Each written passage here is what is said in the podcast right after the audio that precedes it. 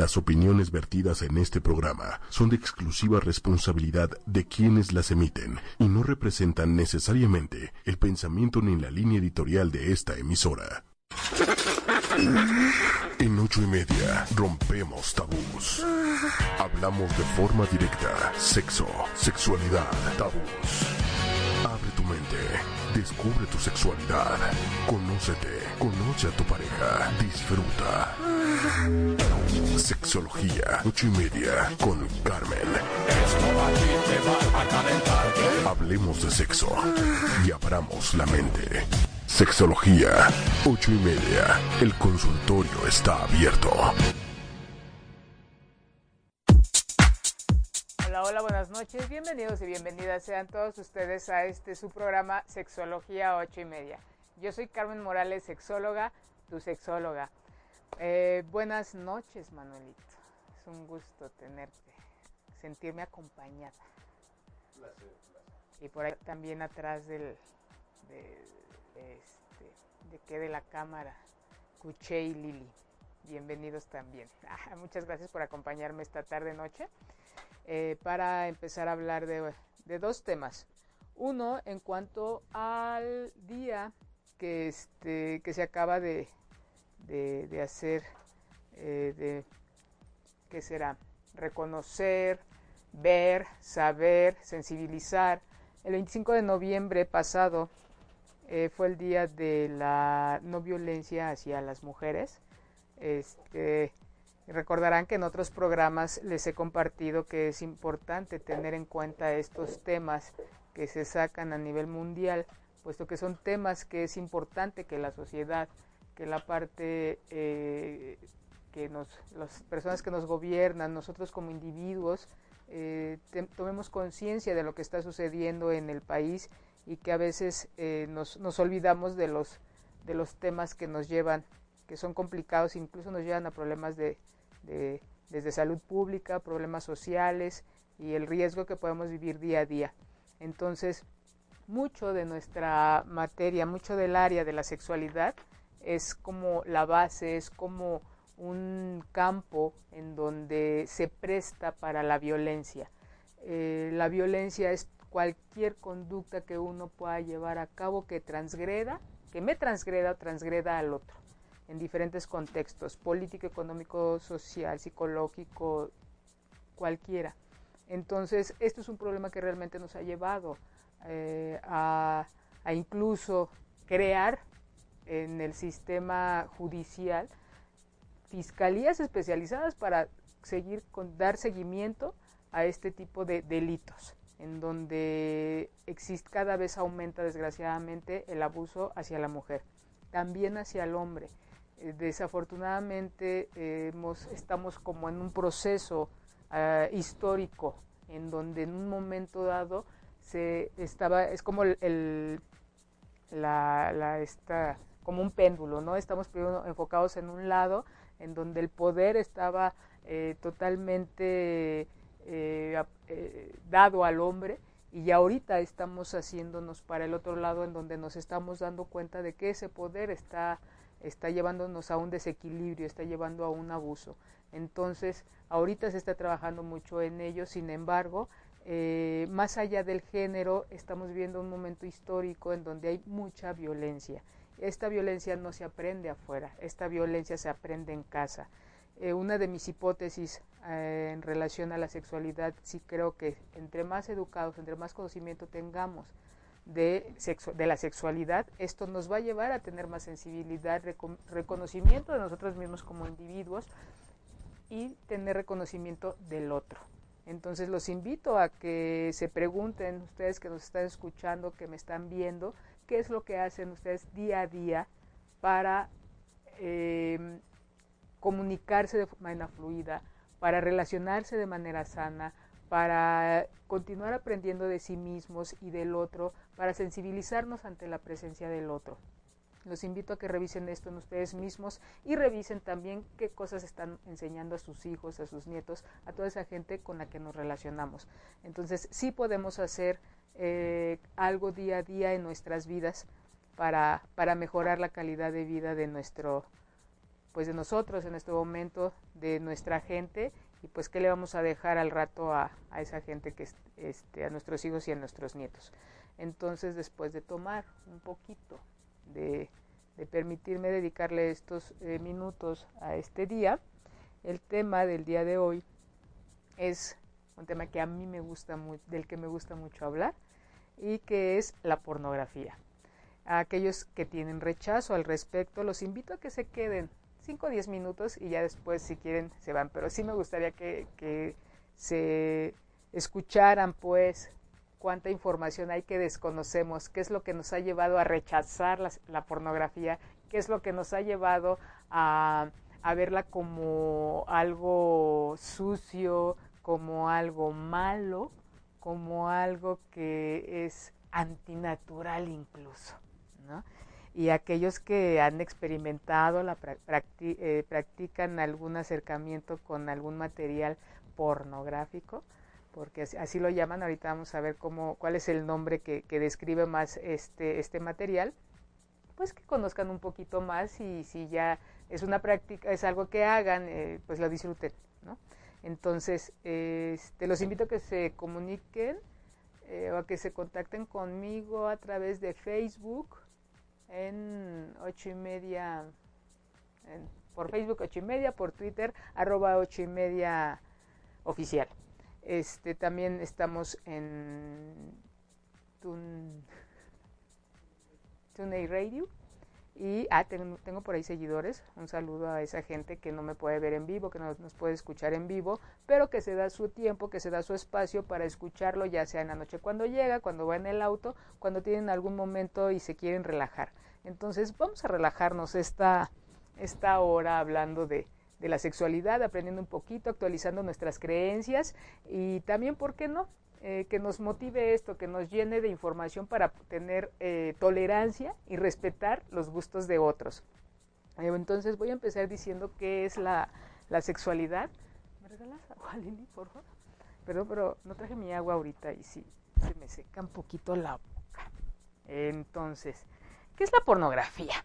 Bueno, la pornografía es, un, es, es una palabra que, que hace, gracias que hace algún tiempo este, se asoció y se le dio el nombre de pornografía a todo aquel, aquel material que se encontró por ahí en, en, este, en algún lugar que ahorita me voy a acordar el nombre. Eh, excavaciones que hicieron encontraron material de desnudo y entonces le dieron este nombre de pornografía. Lo, hicieron un libro al respecto y decían que todas aquellas conductas lo relacionaban con la prostitución, aquellas conductas en donde se vendía el servicio sexual era pornografía. De ahí no se utilizó el, término hasta mucho tiempo después mm, y se le da el título o el concepto de pornografía a todas aquellas este, conductas o imágenes plasmadas, videos, que en donde se mostraba el cuerpo, en donde se mostraba el cuerpo sin ningún otro, este, digamos que matiz emocional o explicación. Entonces, si nos vamos realmente a lo que es la pornografía, la pornografía el objetivo es plasmar algún eh, acto sexual. Mostrar genitales, eh, mostrar algún eh, acto de, de masturbación, eyaculación, sexo oral, entonces solamente se enfoca a eso y su objetivo es erotizar. Eso es la pornografía. Sin embargo, el Instituto Mexicano de la Sexualidad, en donde yo estudié, nos dice, y yo estoy muy de acuerdo con, cómo describen, la pornografía es todo aquel material eh, sexualmente explícito, expresiones gráficas de la sexualidad. Así como hay expresiones de baile, hay expresiones de, de canto, también es una manera de expresar lo que eh, hacemos, este, nuestros encuentros sexuales íntimos, podríamos decir. ¿Qué sucede? ¿Por qué mucha gente lo, lo rechaza? Pues por muchas creencias, por muchas cosas que se le asocian a, la, a, estas expresiones gráficas de la sexualidad. Una de ellas es lo sucio, es el no aceptar por ciertas creencias, eh, muchas de ellas religiosas, que, se puede mostrar al público alguna conducta íntima. Este valor que se le da al cuerpo desde el punto de vista religioso tiene que ver, eh, si ven que hay los angelitos ahí, este, nada más con un, trapito ahí se tapan o, o mucha, mucho, este, el desnudo lo asocian con algo puro, con algo, eh, ay, se me fue la palabra en esos momentos. Entonces, cuando alguien, alguien está desnudo, es como no, qué falta de moral, qué es impureza. Yo no entiendo por qué se le puede mostrar, al mostrar un cuerpo puede ser algo sucio, impuro o falto de respeto, ¿no? Si es algo de nosotros. Entonces, lejos de que se le haya dado un valor como de reconocimiento, de cuidado, de salud, eh, de aceptación, se le ha dado una imagen de sucio. Entonces, imagínense, sumarlas una, expresión gráfica de la sexualidad en un desnudo, sumado a una penetración, sumado a que estos actos solamente se pueden hacer dentro de un contrato, en este caso matrimonial. Entonces, si le vamos sumando todo ese tipo de, de, detalles, lo vamos, por eso hay el rechazo que existe en la actualidad. No necesariamente es, eh, es una idea de nosotros. Piensen ustedes en qué momento la gente que nos está escuchando, que nos está viendo, en qué momento empezaron a ver la pornografía como sucia. No porque ustedes lo hayan pensado, alguien se los dijo. Hace poco le, este, me hablan por teléfono y me dicen que una nena de 8 años llevaron a su salón este, una revista de contenido pornográfico. Entonces, pues imagínense, desafortunadamente se hizo todo un show en la escuela, este, hablando con los niños, quién la había llevado, quién la había visto, quién no la había visto, y se, se, va la atención en la reacción de los papás y se olvidan de preguntarle a sus hijos, a sus hijas, qué piensan, qué vieron, qué piensan ellos de lo que vieron. Más adelante vamos a hablar del impacto, este, del impacto de que de la pornografía en niños y adolescentes. Sí, Lili. Ah, sí. Ok, entonces, el, entonces asociar todos estos, todas estas ideas subjetivas nos lleva a rechazar el concepto, eh, que muchas veces, lejos de ser algo que vamos a rechazar, puede incluso ayudarnos en nuestra vida erótico-sexual, en nuestra vida en pareja, reconocer algunas, eh, si vemos algunas prácticas o posiciones en, en, este tipo de material, ¿por qué no invitar a, a, hacerlo, no? Y lejos de que este, sea esto algo que transgreda. Ninguna imagen, ningún video, ningún escrito nos va a llevar a nosotros como individuos hacer un acto de violencia, un acto de transgresión. Jamás. Si se, si se asocia, si ya la gente trae preconcebido o por una historia de vida ciertas conductas que van a transgredir, esto puede ser, puede sumarle o no el gusto de, de, ver este material. Pero jamás, como mucha gente lo ha dicho, es que la gente que ve pornografía es gente pervertida. Uno de los mitos de la, de la, de la pornografía es que solamente los pervertidos ven pornografía. para empezar, pervertido, ¿a qué se refiere? Es obsceno. Si nos empezamos a meter en esos conceptos muy complejos y en realidad no nos dicen nada. Pues pero, son muy subjetivos, ¿no? Por supuesto. Es la percepción de, de todo esto subjetiva. También otro de los mitos es que alguien que ve pornografía es incapaz de relacionarse, em, relacionarse emocionalmente. Mi pregunta es, ¿cómo es posible que solamente una conducta te lleve a no relacionarte? Hay mucha gente que, se, que lee, hay mucha gente que está conectada en la computadora todo el día y que no se relaciona. Entonces hay gente que lleva diferentes conductas y no necesariamente tiene que ver con la manera en cómo se relacionan. El, dicen también que quien ve material pornográfico destruye la intimidad de las parejas. Y especifican parejas heterosexuales. Eso es absurdo, ¿no? Es muy, por supuesto, es lo que te digo, una conducta, a veces le, depositamos mucha importancia, mucha energía a una sola conducta que nadie sabe el significado más que el propio individuo. Te digo que nos puede ayudar, sí hay a quien le puede ayudar para erotizarse. Ahora, hay muchos tipos de material eh, pornográfico, entre homosexuales, heterosexuales, este, intercambio, eh, ¿cómo? Eh, interracial, eh, bueno, infinidad. Entonces, ahí es ver qué es lo que les gusta. Hay gente a la que sí le gusta ver, hay gente a la que no se erotiza viendo algún tipo de material.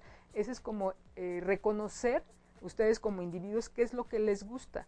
Eh, si no les gusta, no es para que lo vean, pero sí para que entiendan que es una manera más de poderse auxiliar en algún momento dado o simplemente de, conocer y, y, ya está ahí, ¿no? O sea, no, no es algo que, que sea malo o que influya de manera negativa en la relación. Oye, fíjate que, bueno, te manda muchos saludos Irma, saludos, saludos. de Capitán Iscali. Y Mariana Legorreta nos dice, hola, pero entonces no es mala. Y, y, creo que yo también tengo esa pregunta, ¿ya sabes? Porque lo pintas como que tiene una carga negativa muy fuerte, uh -huh. pero entonces puede dañar o no puede dañar, eh, porque hasta yo siento conflicto con la pornografía, ¿ya sabes? Ajá. Sí te digo, nos vamos a este a esta idea de qué, qué es la pornografía te va a mostrar una este un acto de penetración. O te va a mostrar los genitales o te va a mostrar una masturbación o te va a mostrar un sexo oral o te va a mostrar este uh, cualquier acto erótico sexual práctica. Y es y qué de malo tiene eso pues no sé, a lo mejor que un niño chiquito lo vea y no, es, no tenga la información completa. Es lo que les decía ahorita el ejemplo, ¿no? Me llega un caso en donde la niña de 8 años, todo su grupo ve la revista y la reacción fue lo de los papás. Hasta donde yo supe, nadie le preguntó a los niños qué vio, porque hubo quien sí lo vio, hubo quien no lo vio, qué vieron, qué piensan de eso. Los niños generalmente cuando tienen acceso a este tipo de material, eh, hay, que ver, hay que investigar qué vieron, qué piensan ellos, y ellos no van a, a estar más de 5 o 10 minutos viendo una revista o una película. Los niños se van a aburrir porque no le encuentran el sentido que le encuentra un adulto. Como les decía en un principio, el objetivo de la pornografía es erotizar a la gente. A ellos no los va a erotizar, les va a llamar la atención porque es algo diferente. Una, otra, eh, posiblemente en su casa no les han permitido, no los han... Eh, eh, les ponen a lo mejor límite en cuanto a que no veas a alguien desnudo, entonces eso es lo que les va a llamar la atención. Lo que ellos ven prohibido en su dinámica familiar y lo van a ver eh, en la revista o en, la, en, la, en, la, en el video, en la película, entonces lo van a ver porque entonces no lo pueden ver en su casa porque está prohibido. No lo van a, no lo van a ver porque sea algo atractivo, sino es esta cosa de se me antoja lo prohibido. Que no me dejan ver algo de haber ahí que no quiere mi familia o mi papá que lo vea, entonces me voy a dar el permiso de verlo. Y justo Sofía nos pregunta que entonces los table dance son un tipo de pornografía. Exactamente, podría, podría ser. Y entonces, Pero aquí hay, ahí va otra de los puntos. ¿Cuál es la diferencia entre pornografía y erotismo? Ok. Ajá. Entonces la pornografía es tal cual la imagen, el video, la expresión gráfica en cualquier modalidad. Eso es. ¿Qué va a suceder? Cuando yo me doy cuenta que yo viendo algo no me va a generar un, una, excitación. A lo mejor yo a mí me va a erotizar escuchar algo, a lo mejor a mí me va a erotizar que me digan algo, a, a lo mejor a mí me va a erotizar que me toquen alguna parte de mi cuerpo. Es irnos a esta parte básica de lo que es la sexualidad. ¿Qué es lo que a ustedes les gusta? ¿Qué es a lo que, lo que ustedes han reconocido a través de sus sentidos que les genera excitación? Entonces, si a ustedes no les genera una imagen, más allá de hombre-mujer, porque sí hay una, eh, originalmente la pornografía se iba dirigida hacia un hombre. Ahorita ya hay una, eh, ya va dirigida, dicen que hay pornografía para mujeres. Yo difiero mucho de este tipo de, de, explicaciones porque va a haber hombres a los que les guste ver, va a haber mujeres a las que les guste ver, va a haber mujeres, a, mujeres u hombres a los que no, ni siquiera les guste ver. Entonces, más allá de que vaya dirigida a un género o a otro, hay muchas mujeres que, les gusta ver pornografía. Y hay muchos tipos, como les estaba diciendo, entre, este, pornografía entre heterosexuales, eh, homosexuales y diferentes prácticas. Entonces, es que les gusta a ustedes, más allá de, de que vaya dirigido a un género o a otro. Entonces, todas las esposas que se enojan porque su marido va a un table dance, ¿está mal? ¿Está bien? Yo sé que todo tiene que ver con lo que te funciona y lo que no te funciona, ¿no? Uh -huh. No queremos hacer un juicio. pero realmente tenemos que enojarnos porque van a un table. Pues yo creo que ahí es como depende de cada quien. Hay quien dice, yo prefiero que se vaya a un table a que me esté aquí dando lata, ¿verdad? Hay quien eh, asocie, ¿qué va a asociar con el ir a un table? Hay que ver, eh, todos conocemos, pues bueno, la mayoría de las veces conocemos a, la persona con la que nos estamos relacionando y es de ahí yo creo que tiene que ver con estos eh, reguladores que se van manejando en, la en cada pareja, que son diferentes en cada una de ellas. Es, no, a mí no me gusta que salgas, no me gusta que vayas a estos lugares, yo no, y habrá quien diga, yo no tengo problema, es tu noche libre, vas con tus amigos, a ti te gusta practicar eso. Entonces, más allá de hablarlo así, como que en general es ver en cada pareja qué les... Eh, si lo hablan, si no lo hablan, o para ellos es importante, o hay a quien no le importe.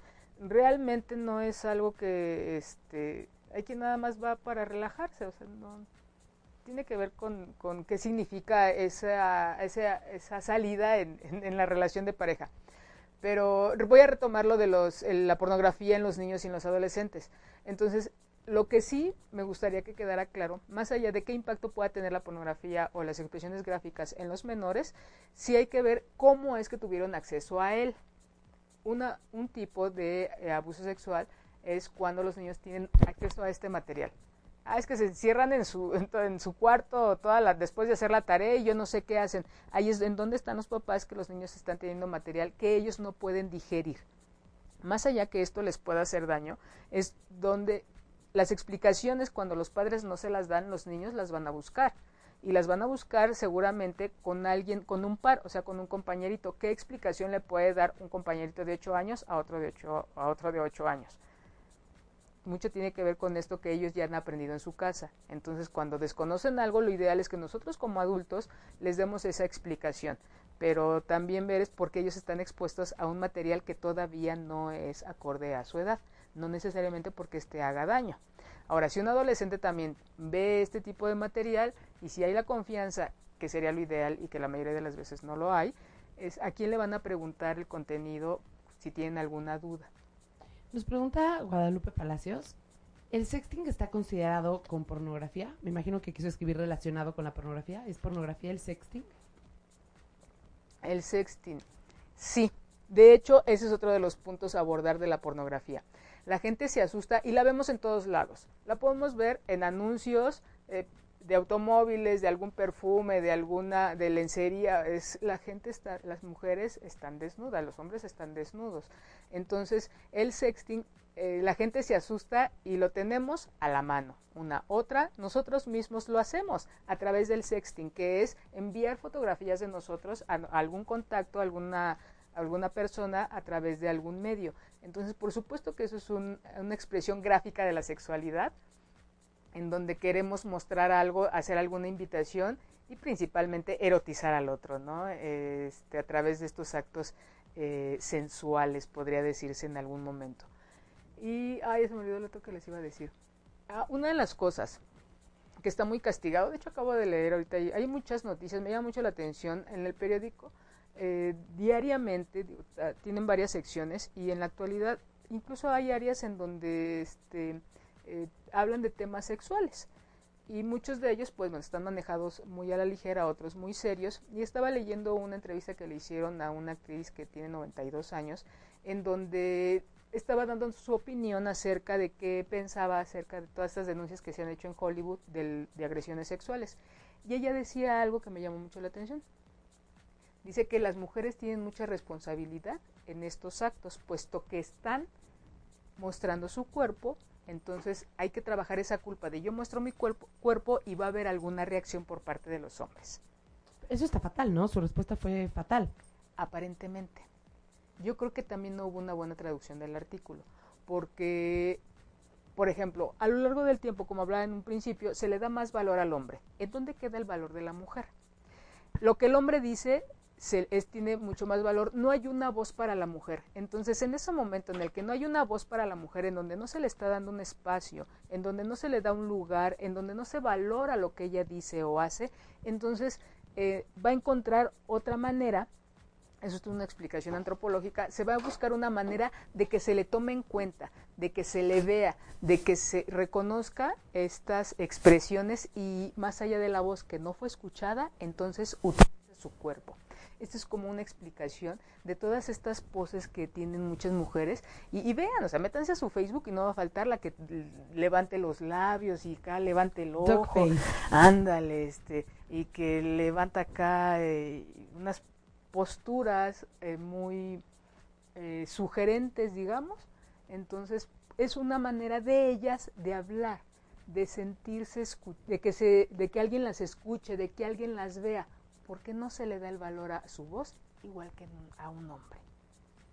Sí, eso sí es cierto. Entonces, cuando nosotros desconocemos esta parte, hacemos eso que decías en un, hace un ratito es, ay, qué mal que lo dijo, ¿no? O sea, como ellas están, ellas están, ellas eh, eh, están como invitando a que se les abuse. No invitando, pero es una manera en la que ellas están expresando y que no lo vemos así, cada quien lo ve a su conveniencia.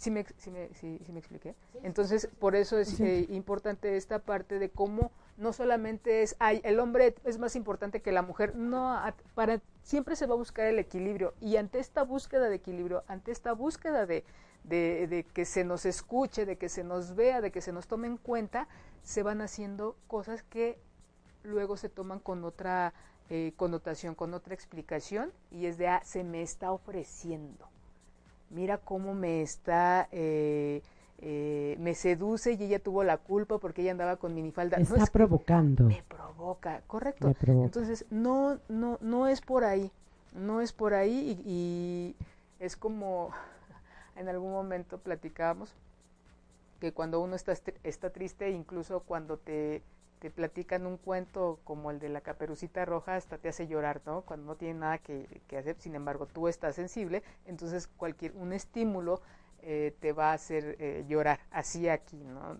Cuando tú transgredes, cuando tú ves a la mujer como un objeto, así ande de minifalda o ande con hábito, tú lo, tú lo vas a ver desde ahí. Y una vez más, vas a interpretar desde tu propia necesidad lo que estás viendo y deja de ser una visión eh, real. ¿No, Lili? Sí, nos escriben eh, por anónimo que, que, bueno, mi marido todo el tiempo está viendo pornografía y no sé cómo tomarlo porque siento que solo quiere ver eso y que yo no le gusto, porque pone primero la pornografía.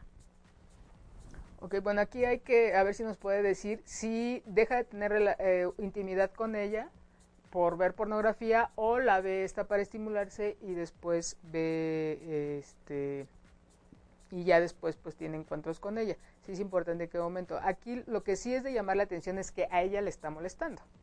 ¿no? Si es un tema que hay que hablar, si es un tema, si hay riesgos de la pornografía, sí, sí los hay. ¿Cuáles son? Uno de ellos es que este sea su única fuente de placer, en donde habiendo infinidad cuando están casados, incluso casados, solteros con pareja, como en el estado en que se encuentren, si esta es su única fuente de placer, entonces ojo, porque están dejando de practicar y están dejando de ver otras eh, cosas que les puede generar placer. Cuando dices que ese sea su única fuente de placer, ¿estás incluyendo la autoestimulación? o sea, que esta sea su última fuente de placer, su, su única manera en que ellos se excitan, se ah. erotizan y se satisfacen. Ok. Ajá, y este... Eh, ay, se me olvidó. Uh, su última fuente de placer. No, ¿cuáles son como las...? Ajá, ¿en qué momentos ya este no, no nos está funcionando el... Y es como cualquier otra cosa, ¿no? Yo siempre les he dicho, bueno, a ver, imagínate que diario comieras tu sándwich. O sea, dices tú, bueno, sí me gusta mucho, pero no puedes desayunar, comer y cenar sándwich. O sea, tienes que probar de otra variedad como a manera de que te nutra, de que haya un equilibrio, igual aquí. Cuando es tu única fuente de placer, entonces sí hay que tener cuidado y hay que acudir a una, con un especialista. Otra, cuando sea una conducta obsesiva compulsiva, ¿qué es esto? Que nada más estés pensando en, china, ahorita que termine el programa me voy a ir a, este, a ver un, un programa, voy a ir a ver un video, voy a ir a ver una revista y nada más estoy pensando y eh, dejo de otras actividades por eh, nada más estar viendo pornografía. ¿Cómo puede saber una persona externa si es un tema obsesivo compulsivo de un ajeno a la pornografía? Eh, ejemplo, una mamá con su hijo o un novio con una novia. ¿cómo puedes saber? Porque eso solo lo sabes tú, ¿no? Solo tú sabes si tu cabeza está acabando el programa, voy a... Ah, no, bueno, no, tampoco lo sabe la persona hasta que alguien externo se lo explica, pero sí cuando tienes a, una, a alguien cercano, a eso te refieres, ¿no? Por ejemplo, aquí la, persona que nos está compartiendo, es si él nada más está viendo pornografía y, satisface, y se satisface a sí mismo y no y ya se ha alejado de su esposa y no tiene otra práctica cercana, eh, otra conducta hacia ella, entonces ahí estamos hablando de, eso, cuando dejas de hacer cosas por estar viendo pornografía. Ya nos contestó, nos contestó que sí siguen teniendo relaciones sexuales, pero que luego él quiere ver pornografía con ella y que a ella le conflictúa que quiera ver a otras mujeres. Ah, es que aquí está el... son cosas que hay que platicar y sí yo sugiero que se platique en frente de alguna especialista para ver el punto de vista de ella y el punto de vista de él. Aquí hay gente que la, que, la, que la ve por, nada más por placer. Porque dices que me gusta, me erotiza y puedo complementar. Mm, acuérdense que aquí la parte, eh, la parte eh, de excitación, mucho de, cómo nos excitamos, tiene que ver con lo que pensamos no nos excitamos nada más de, ay, veo el cuerpo y, mi cuerpo va a reaccionar. Hay mucho contenido de pensamiento en la reacción de nuestro cuerpo. Entonces ahí no nos podemos, desde ahí hay que trabajar con, con esta persona para que no se sienta que está sustituyendo el deseo que tiene de su esposa por el de alguien que, que no existe, que está en, en una imagen. Entonces también desde ahí seamos realistas y honestos con nosotros mismos. ¿Qué, ¿En qué piensas cuando te excitas? ¿En qué piensas cuando te erotizas? Cuando estás viendo algo, cuando estás viendo a alguien, cuando te acuerdas de alguien, no nada más, eh, las mujeres aquí sí, muchas o muchos hombres también caen en el de no, nada más se tiene que erotizar conmigo y nada más cuando yo lo beso, este, no necesariamente somos seres humanos con infinidad de estímulos que nos pueden llevar a sentir placer. Por eso el tema de infidelidad es tan delicado y tan importante que se trabaje en un proceso psicoterapéutico, por toda la fantasía que le depositamos ahí, estas creencias de que solamente ese, este hombre me va a dar todo y es la, única pareja que, que, voy a tener y que va a ser el mejor bailarín, el que mi mejor compañero para ir al cine, mi mejor compañero en la, en la vida erótico sexual, eh, profesional, intelectual, no es una variedad estas creencias de que solamente una persona nos va a dar todo es, es de verdad mucho peso para esa persona. Hay que tener una vida individual, una vida en pareja y en diferentes contextos porque estas parejas normalmente no funcionan, se asfixian de tanta presión y llega y el otro se cansa. Entonces, sí es importante platicarlo, sí es importante eh, eh, actualizar estas creencias, ver qué le erotiza a él, ella darse la oportunidad de, de qué le significa a ella ver pornografía. Si a ella no le erotiza, pero es una manera también de acompañar a tu pareja. ¿Cuántas veces no hacemos algo que dices tú, no me gusta, pero como le gusta a él o a ella, te acompaño? No necesariamente me tiene que gustar igual que a ti. Tiene que ver mucho con esta comunicación y si es delicado, por la invitación sería que lo, lo platiquen en un, proceso, no porque esté mala relación, sino para abordar este tema y que se platiquen estas cosas. ¿Qué piensa cada quien? Muy bien, aquí justo Miri Oli nos pone, la pornografía es buena o mala. Es una cuestión subjetiva. Si te gusta y te satisface a ti, ¿qué importa lo que te digan los demás? Lo patológico sería dejar de trabajar o socializar por estar viendo porno. Saludos, Carmen Lili. Saludos, este, saludos Miriam, un abrazo, muchas gracias por estarnos escuchando. Y por supuesto, nos dice de una manera muy concretita lo que hemos visto. Hay gente a la que le gusta, hay gente que se erotiza, hay gente que lo disfruta y que complementa su, su vida. Hay gente que dice no. Y por eso es esta información para que lejos de que haya este rechazo, lejos de que se viva como algo sucio, algo, eh, es como me, compararlo con una película de terror. ¿Qué se espera cuando alguien va a ver una película de terror? Que le dé miedo. ¿Qué se espera cuando alguien va a ver una película romántica? ay, que te deje un sentimiento, ay, qué tierno. ¿Qué se espera cuando alguien va a ver pornografía o expresiones gráficas de la sexualidad a través de diferentes maneras? Pues que se erotice. Va a haber quien diga sí, va a haber quien se haya asustado con la de eso, va a haber quien diga, ay, no. Entonces, igual en, este tipo de, cuando comparamos este material con algo eh, desde en la misma línea, Entonces vemos que va a haber gente que sí se puede erotizar y va a haber gente que no. ¿A ustedes les da miedo o no les gustan las películas de terror? Pues no las ven. Si no les gusta la pornografía, no las ven. Y nos pregunta aquí Guadalupe, ¿todo lo que se ve en películas porno es real? Por ejemplo, el tamaño de los penes o la eyaculación femenina. Esos son otro de los mitos y esas son de las cosas que hay que tener cuidado. muchas gracias por la pregunta. Este, eh, cuando nosotros creemos, es importante no caer en este error, cuando nosotros creemos que el estereotipo del cuerpo perfecto son esos cuerpos que aparecen ahí, desde ahí ya nosotros estamos perdiendo esta capacidad crítica para, para aceptar lo que estamos viendo. Están actuando, es una película no tenemos, cuando empezamos a tomar esos estereotipos, ahí es como que, ojo, también cuando nosotros creemos que un pene grande va a generar ese placer o que pueden estar este, teniendo relaciones durante media hora o una hora, hora y media, también esas son, son cosas falsas. Es cuando vemos el, el exorcista, ¿no? Que se le voltea la cara a los 300, completamente y vomita verdes, no es real, es para que te dé miedo. Aquí también es una expresión que hacen de manera exagerada como em, de cada una de las, de las cosas que ellos hacen. No es real y hay gente que sí cree que, así que cuando te la crees es cuando caen en el, pues en el error, en que duran, en que, ah, en que la mujer siempre está dispuesta en que si se dan cuenta aquí no hay emociones, no hay sentimientos, son simplemente prácticas. No están ausentes de todo este em, eh, matices emocionales como en una, como en alguna otra película romántica o yo qué sé, ¿no? Entonces tengan cuidado con esa parte, es simplemente este estímulo que puede generar o no alguna reacción de excitación.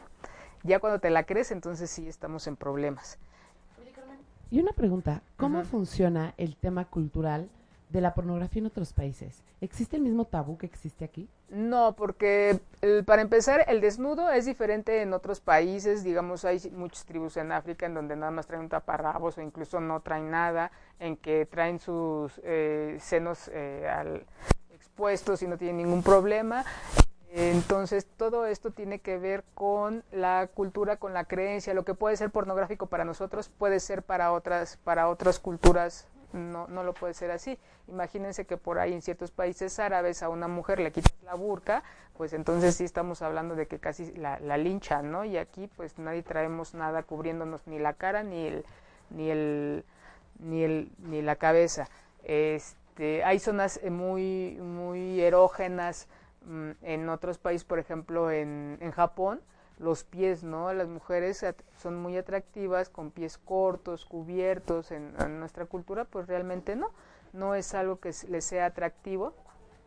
Habrá quien sí, pero es como la, la, constante en otras culturas. Pero lo que puede ser para nosotros pornográfico puede ser para, para otras culturas no. Eh, otra de las características que, que, hay que tener cuidado cuando se ve la pornografía, les digo, es creérsela. En cuanto a la conducta de los, de, los, de los actores, en cuanto al cuerpo de los actores, en cuanto a creer que la mujer siempre va a estar dispuesta, en cuanto a creer que el hombre siempre puede y va a durar horas. Entonces ahí sí es como los invito a que ejerciten su capacidad de criterio, de reflexión, de decir que eso no es real. Así como las películas de terror tampoco son reales, bueno, algunas, pero en la mayoría de los hombres pues no no no no no este no es real. ¿Cuáles son los beneficios?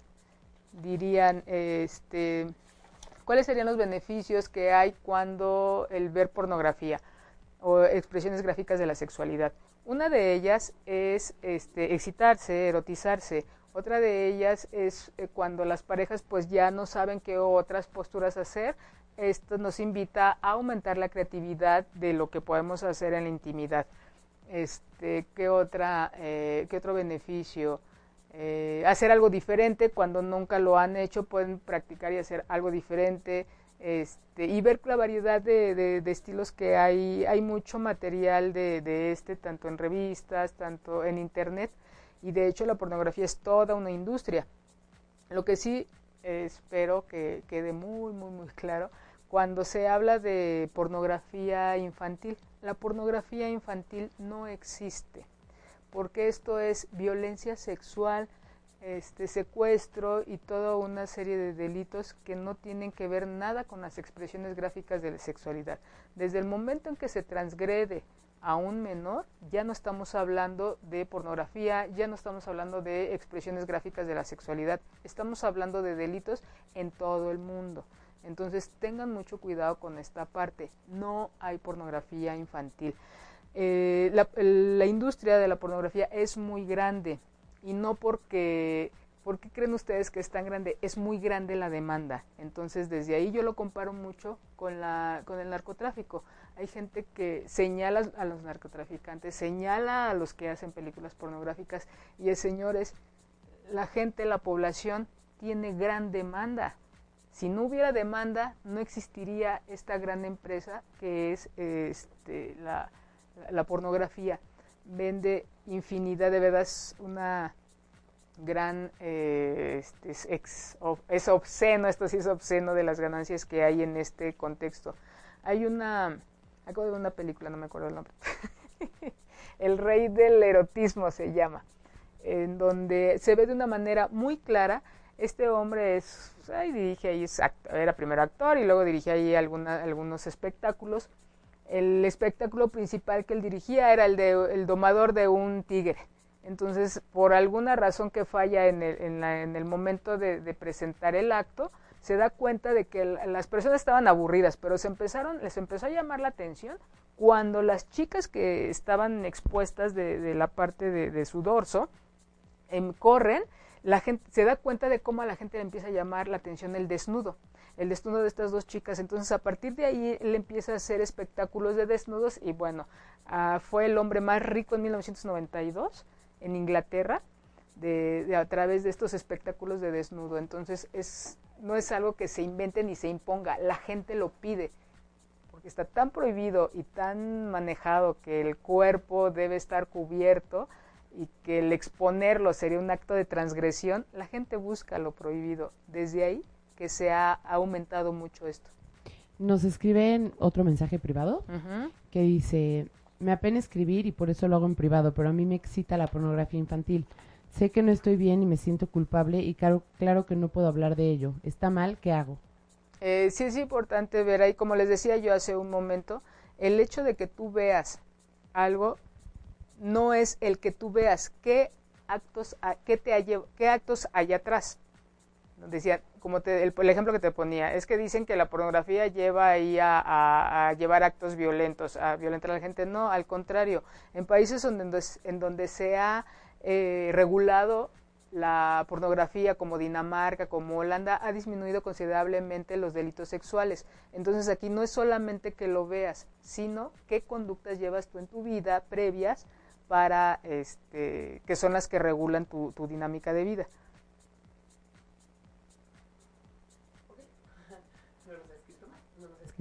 Ah, ok.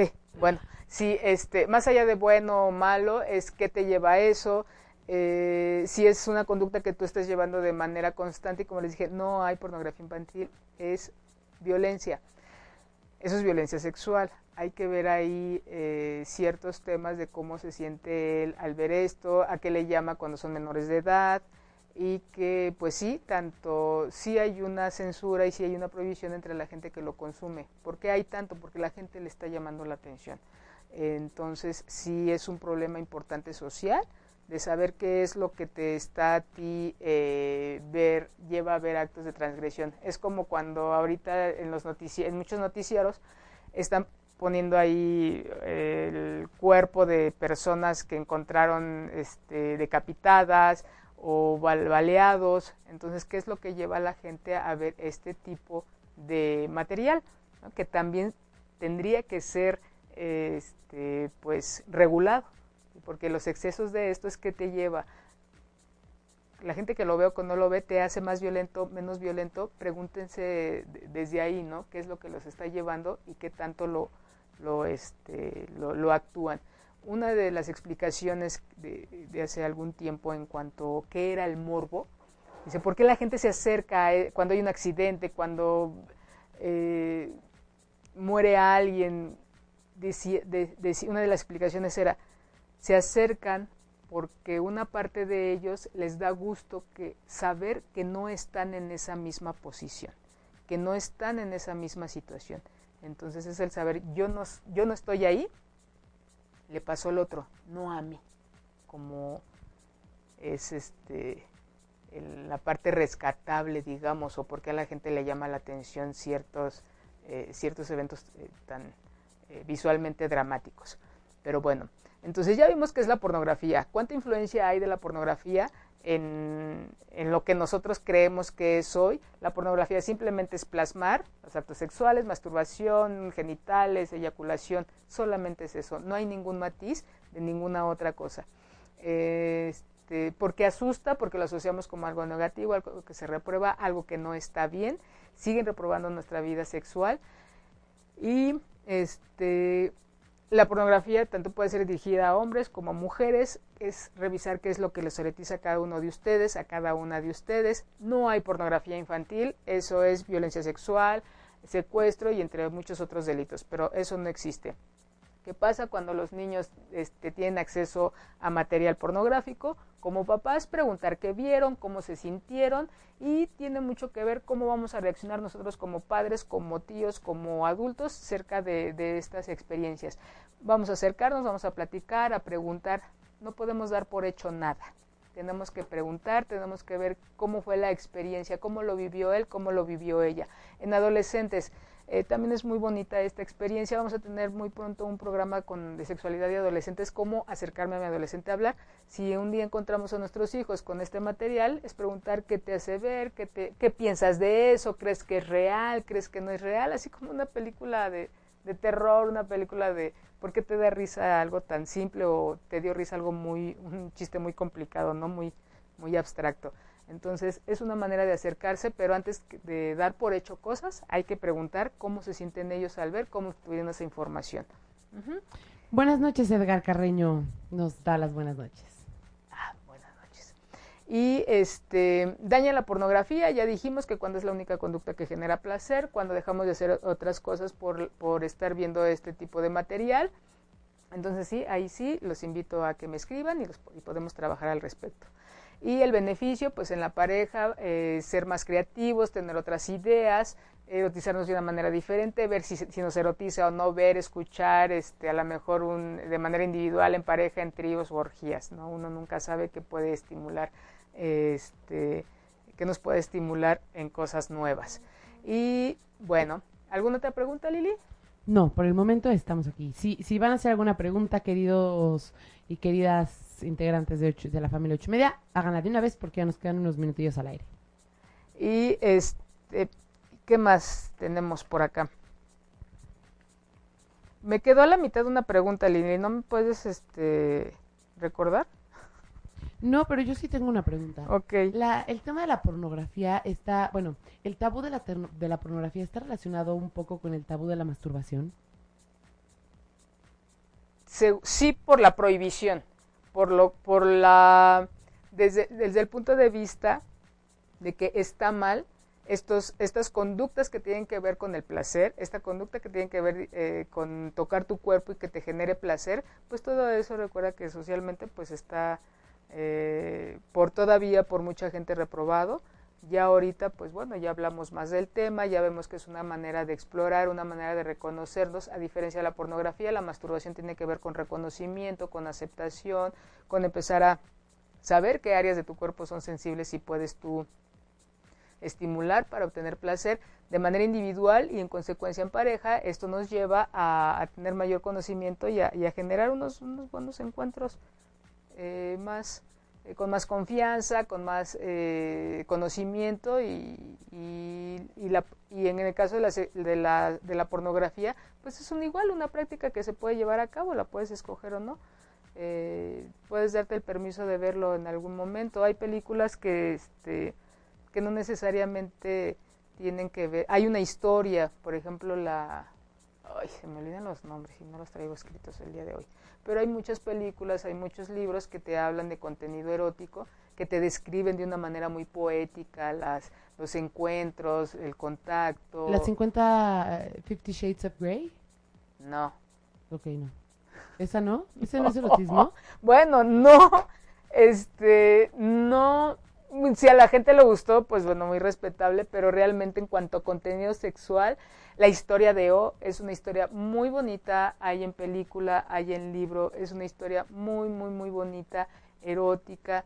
Este, de hecho, ya, ya, había recomendado, creo que en otros programas, pero se me olvidan ahorita, se los prometo en otro programa traerles eh, películas y libros eróticos, en donde eh, ahí está la de Nabokov, eh, Lolita, ¿no? Cómo es este encuentro entre, entre un, creo que es el maestro y la, alumna, un hombre adulto y, la, niña, cómo es este encuentro erótico sexual entre ellos, esta sensualidad, esta seducción eh, hay historias bellísimas. 50 sombras de Grey no me parece, lo empecé a leer, vi una película, no tengo mucho material como para dar una opinión más amplia, pero no me parece que vaya enfocado a erotizar nuestros sentidos. Y sí hay películas que erotizan tus sentidos, sí hay películas, lo que vemos o lo que escuchamos, y hay libros que te describen de una manera tan bella. El jardín del Edén creo que se llama.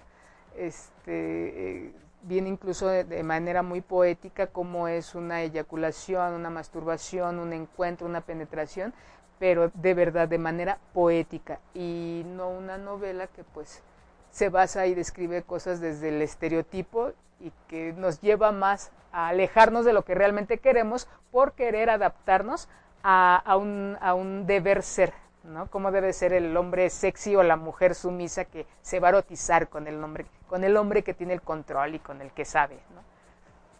Eh, pues Carmen, se nos está acabando el tiempo. Cintia Jiménez nos dice un gusto, bueno, te dice, ah, un gusto escucharte, Carmen, saludos. Muchas gracias, muchas, muchas gracias, este, muchas gracias, muchas gracias Cintia, muchas gracias a toda la gente que nos estuvo acompañando esta tarde noche y este los espero dentro de ocho días, todavía no estoy segura cuál es el tema.